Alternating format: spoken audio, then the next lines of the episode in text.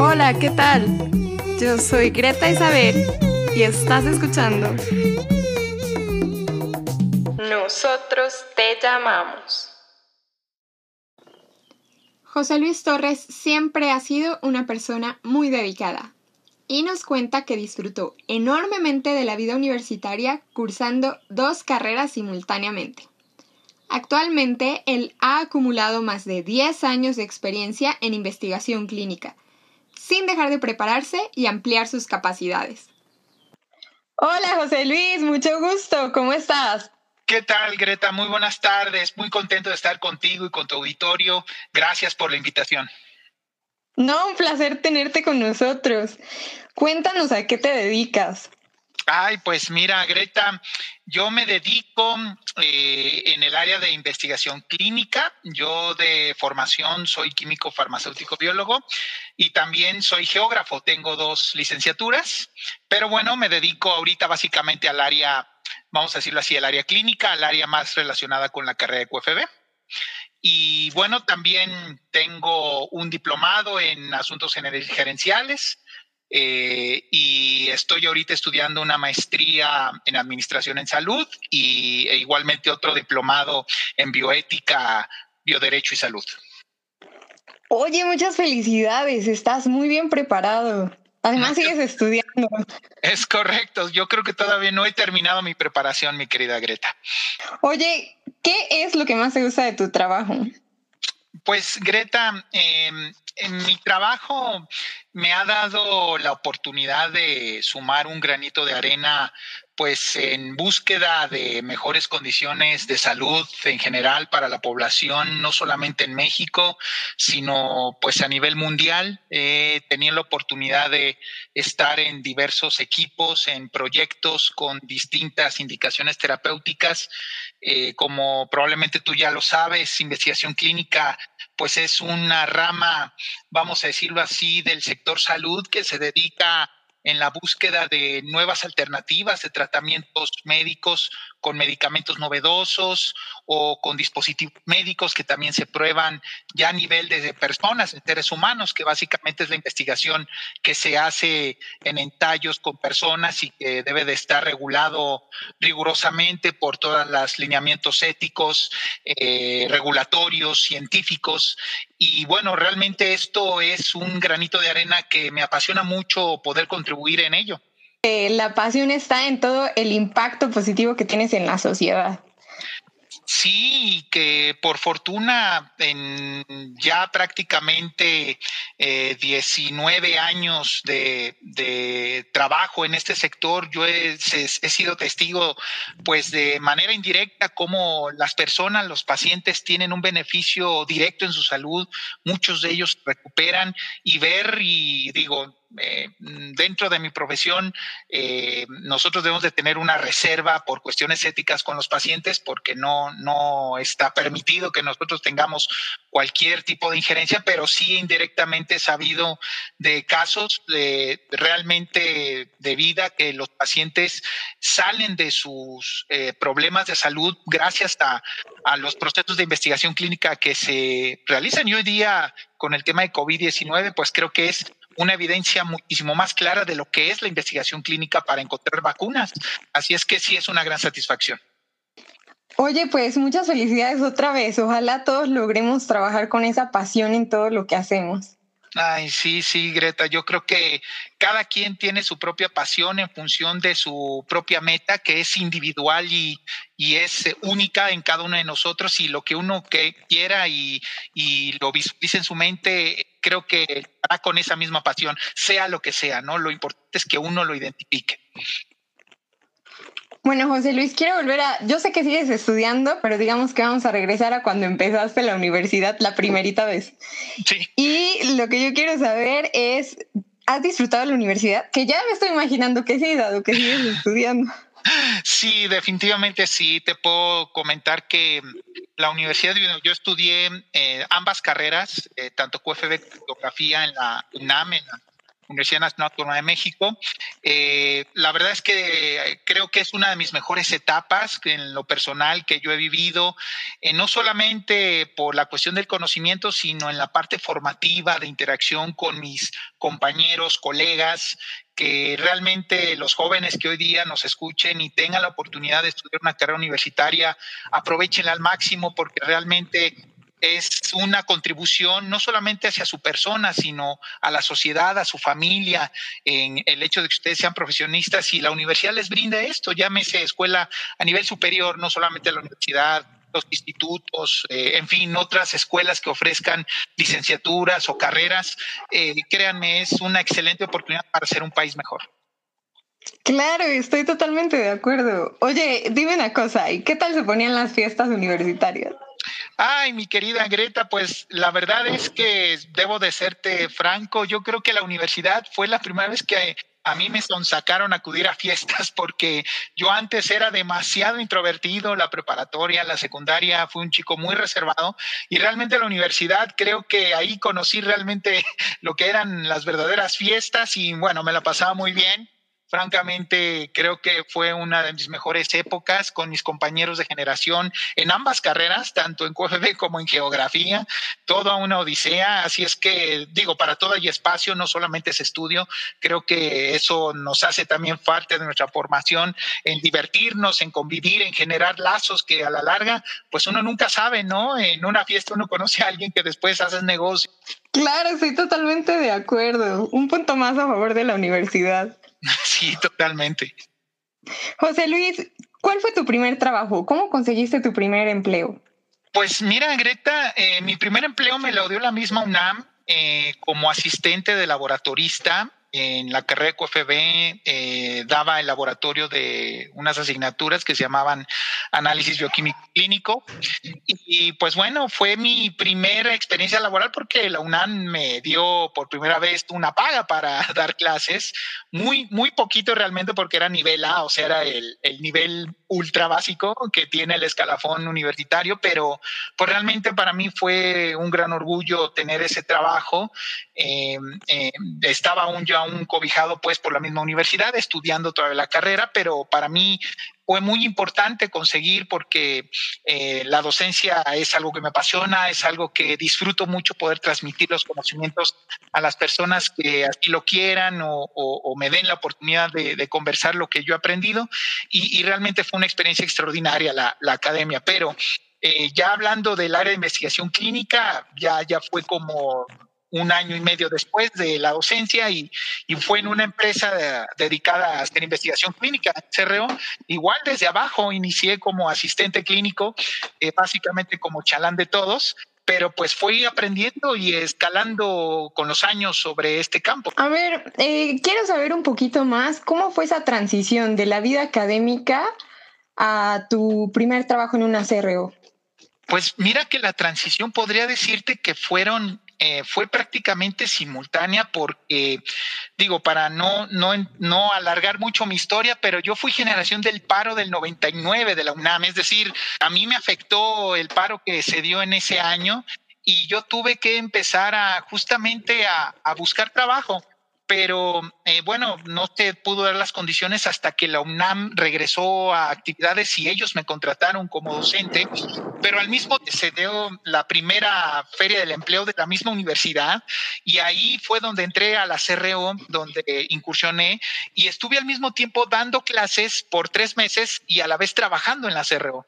Entonces fue muy complicado para mí porque pues yo tenía que trabajar en Barranca del Muerto en la CRO y regresar a la UNAM en que es que es donde yo daba clases, imagínate, hasta el norte de la ciudad. Así es que fue una transición, diría, paralela, porque estuve tres meses así y ya dejando esa parte, obviamente la academia es un mundo distinto, para los que nos gusta dar docencia, créeme que es, es como una satisfacción plena para ti, una autorrealización, pero ya el campo laboral es otra cosa, eh, ya son problemas eh, aplicados y con una responsabilidad cuyas decisiones y acciones tienen un impacto. Igual en la universidad, eh, dar clases, por supuesto que tiene un impacto, pero ya hablando a nivel profesional, ya estás considerando que está en medio pues, tu quehacer eh, profesional, lo que estudiaste con lo que estás aplicando en la vida real y en este caso en investigación clínica pues estamos hablando de vida de personas, ¿no? Entonces sí es una situación diferente, pero eh, vaya, uno la enfrenta y uno para eso estudió, para mentalizarse y con la actitud enfrentar con lo que la vida real te, te, te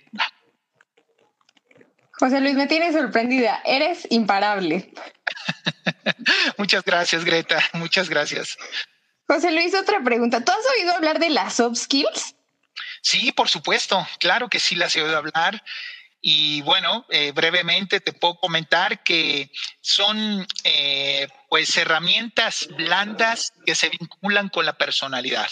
Eh, esto creo que está muy de la mano con la interacción humana. Al, final, cada uno de nosotros podemos estudiar lo que nosotros querramos, pero no dejamos de interactuar con las personas, sea lo que sea. Eh, la profesión que me digas, necesitamos de los demás. Y sin duda, en una preparación universitaria, te enseñan distintos aspectos eh, técnicos, científicos muy relevantes, importantes, pero en cuanto a soft skills, creo que eso tú lo vas desarrollando en función de cómo vas creciendo en tu campo donde te desarrolles. Habrá áreas como la ingeniería, por ejemplo, que eh, eh, tienes que trabajar con un grupo de personas que son de un amplio rango, lo muy básico como los muy preparados y, los soft skills te manejan de una manera. En investigación clínica es otro campo donde los soft skills tienen que ser muy particularmente aplicados de, de tal forma que propicies puentes de comunicación porque tu trabajo depende de terceros esencialmente. Tú podrás hacer individualmente lo que tú esté en tus manos hacer, pero dependerás lo que hagan otros. Y si tú no tienes buena relación de interacción interpersonal, que es lo que te dan las soft skills, creo que eh, obviamente pues tendrás que trabajar para remediar la situación. Esto tiene una solución, nadie nace sabiendo todo, esto se desarrolla con apertura, con actitud pero sobre todo con la determinación de que las personas necesitamos de las personas. Podríamos decir que el desarrollo de estas habilidades va de la mano con el crecimiento profesional y cómo uno va adquiriendo experiencia en su campo laboral. Sí, en mi opinión, yo creo que sí van de la mano, Greta, eh, porque tú vas conociendo a las personas que están interactuando en el campo laboral. Eh, yo en mi caso, mi campo laboral se vincula mucho con médicos, con los enfermeros, enfermeras. Entonces, ellos en su campo de acción, que son los hospitales, las clínicas, tienen una forma, una idiosincrasia en la que tú tienes que encajar. Esto es definitivo. Eh, uno como QFB mm, no es suficiente lo que tú tengas como de conocimiento básico del área sino que tienes que estudiar más, prepararte más para hablar el mismo lenguaje que ellos hablan y entender muchas veces la presión que ellos están sujetos. Si tú no eres empático en eso, eh, obviamente vas a tener problemas en conducir estudios con, con estas personas porque realmente tienen una carga importante, una responsabilidad muy grande. Así es que esa, eso sí va de la mano con respecto a lo que tú vayas desarrollándote en tu área profesional con respecto a tu propia personalidad, ¿no? Eh, cada uno de nosotros la tiene, algunos nos cuesta más trabajo que otros en desarrollar estas soft skills, pero finalmente todos somos susceptibles de hacerlo. ¿A ti te han tocado compañeros o jefes difíciles? ¿Cómo podemos lidiar con eso? Sí, definitivamente sí. Me, he topado con, con, personas que tienen su personalidad. Tú eh, debes de poner lo mejor de ti para propiciar una colaboración eh, de la manera más profesional posible. Hay personas que lo entienden bien y de esa manera y hay personas que no.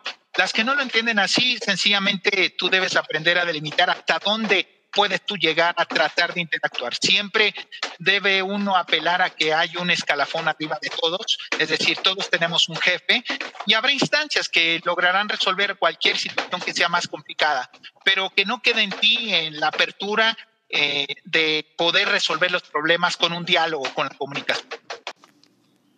Con toda esta experiencia acumulada, ¿tú cuál consideras que es la principal barrera que nos impide conseguir trabajo? Sí, considero que una de las principales barreras actualmente que los jóvenes tienen en la búsqueda de su primer trabajo es el idioma. No todos tienen, al menos lo que es el inglés, lo mínimo que se requiere como una herramienta sólida y eso es una barrera importante que me parece se puede solventar si cada uno de los jóvenes logra estudiar durante su carrera profesional y al mismo tiempo avanzar en el idioma, creo que tendrían una enorme ventaja.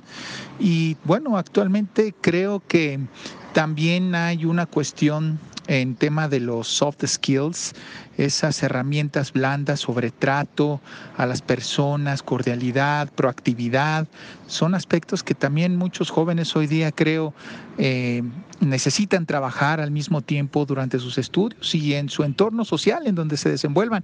Eso les ayudaría en gran medida, más allá de la experiencia, que es obvio que cualquier persona que salga recién egresada no cuenta con una experiencia laboral pero esos dos aspectos ayudarían muchísimo en solventar eh, la búsqueda de trabajo.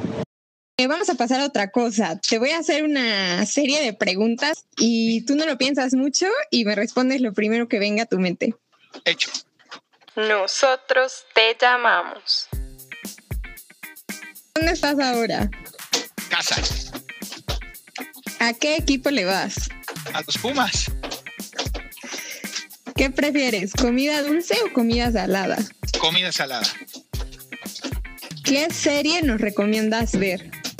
La búsqueda en Netflix me parece que eh, es un caso muy bueno, no muy lejano de nuestra. Lo recomiendo mucho. ¿Qué haces en tu tiempo libre? Leo. ¿Cuál es la red social que más usas? Twitter. ¿Eres puntual? Sí. ¿En qué otra ciudad del mundo te gustaría vivir? Medellín o Río de Janeiro. ¿Alguien a quien admiras? A mi padre. ¿Cuál es tu debilidad? Eh, las enchiladas verdes. ¿Te molesta la rutina? En ocasiones, pero a veces la rutina me da serenidad. ¿Cómo es ser un líder? ¿Cómo es que tú tengas la convicción de trabajar para los demás en un bien común y no para ti, sino para los demás. José Luis, ¿a qué hora te levantaste hoy por la mañana? A las 5 de la mañana. Oh, por Dios. José Luis, ¿nos puedes dar alguna recomendación adicional para todos los que andamos iniciando nuestra carrera profesional? Sí, en cuanto a la recomendación adicional, creo que la paciencia es un aspecto importante. Eh, yo considero que actualmente los jóvenes han avanzado mucho en todo el aspecto tecnológico y están acostumbrados a localizar, buscar información con tan solo un clic en una computadora, en el celular, en un dispositivo que piensan que la carrera profesional también uno progresa de la misma manera, con esa misma velocidad, y no es así. Hay que tener perseverancia, paciencia, eh, lograr solidificar relaciones con las personas, y eso hará que poco a poco vayan creciendo, tal vez más pronto de lo que pudiera ser eh, en, en otros términos, pero, pero definitivamente tener mucha paciencia, Greta. Nosotros te llamamos. A ti que nos estás escuchando. Tú no has podido vernos, pero quizás si te diste cuenta que esta entrevista fue grabada debajo de una tormenta. Por lo cual quiero agradecer mucho a nuestro invitado de hoy, José Luis, y por supuesto a nuestro técnico de sonido por su excelente disposición para que lográramos transmitirte este capítulo. Y por supuesto, muchísimas gracias a ti por escucharnos cada martes. Estoy segura de que si te gusta nuestro contenido, también vas a encontrar interesante Ruido Blast, el podcast donde analizamos al mundo laboral. Escúchalo este jueves, donde hablaremos de por qué debes cambiar la relación que tienes con el dinero. Hasta entonces.